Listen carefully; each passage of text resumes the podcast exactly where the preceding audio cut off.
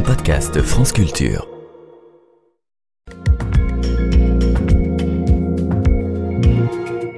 Avec Science, avec vous Alexandra Delbo, bonjour. Bonjour Guillaume.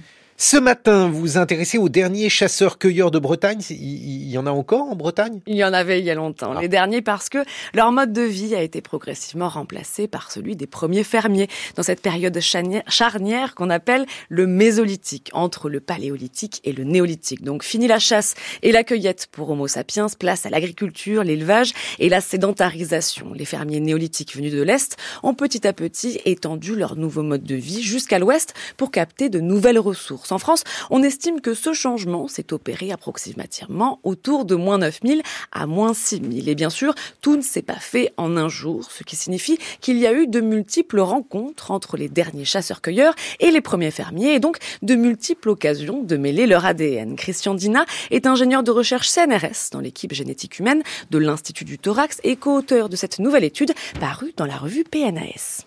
Beaucoup de chercheurs se sont intéressés à cette, rencontre entre deux modes de vie et deux, deux populations.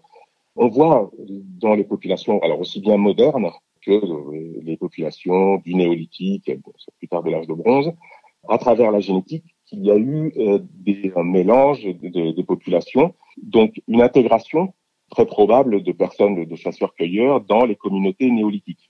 Il y a une néolithique, une généralisation de l'économie plutôt basée sur l'agriculture.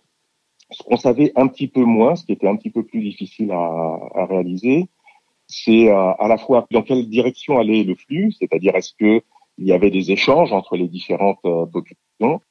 On savait qu'il y avait un flux de euh, chasseurs-cueilleurs vers le néolithique. C'était un petit peu moins clair, c'était moins clair la façon dont c'était passé dans l'autre sens, c'est-à-dire est-ce que finalement, il y a eu des, euh, mariages ou de, l'accueil euh, d'individus des néolithiques, on pourrait imaginer par, par échange entre, entre populations voisines, dans les euh, groupes de, chasseurs-cueilleurs.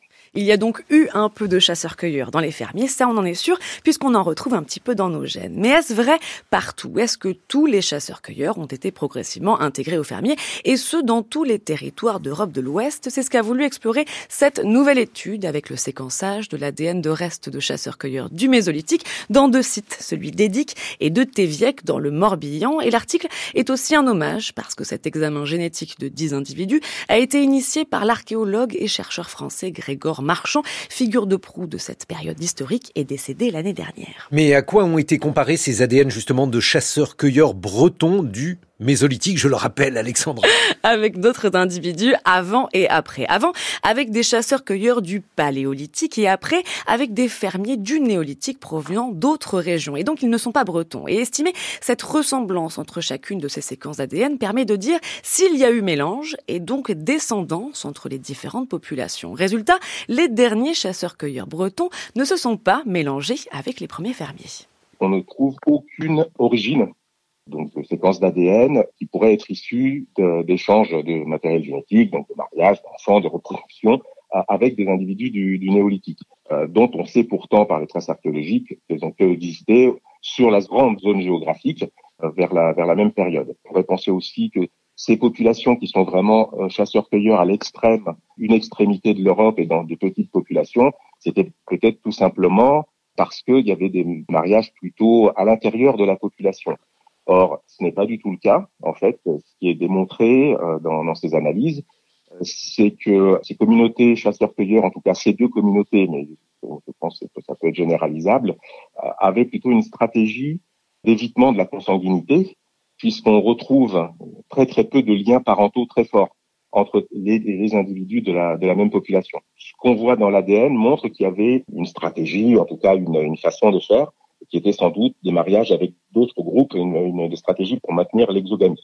Alors pas d'échange, mais pas de repli sur soi non plus. Sans consanguinité, la solution pour avoir une descendance est l'exogamie, donc un échange avec d'autres clans de chasseurs-cueilleurs. C'est donc une stratégie de subsistance différente de celle qu'on connaissait jusqu'à présent, et elle ne vaut que pour la région. Pour être encore plus précis, il faudrait affiner ces résultats en comparant l'ADN de ces chasseurs-cueilleurs à des individus néolithiques, mais bien bretons cette fois, et pas provenant d'autres régions. Mais jusqu'à présent, aucun d'entre eux n'a jamais été découvert. Les sols acides de Bretagne rendent plus difficile ces conservations. L'autre perspective, plus générale, est de pouvoir étendre ce genre d'analyse multidisciplinaire à d'autres régions de France et d'Europe.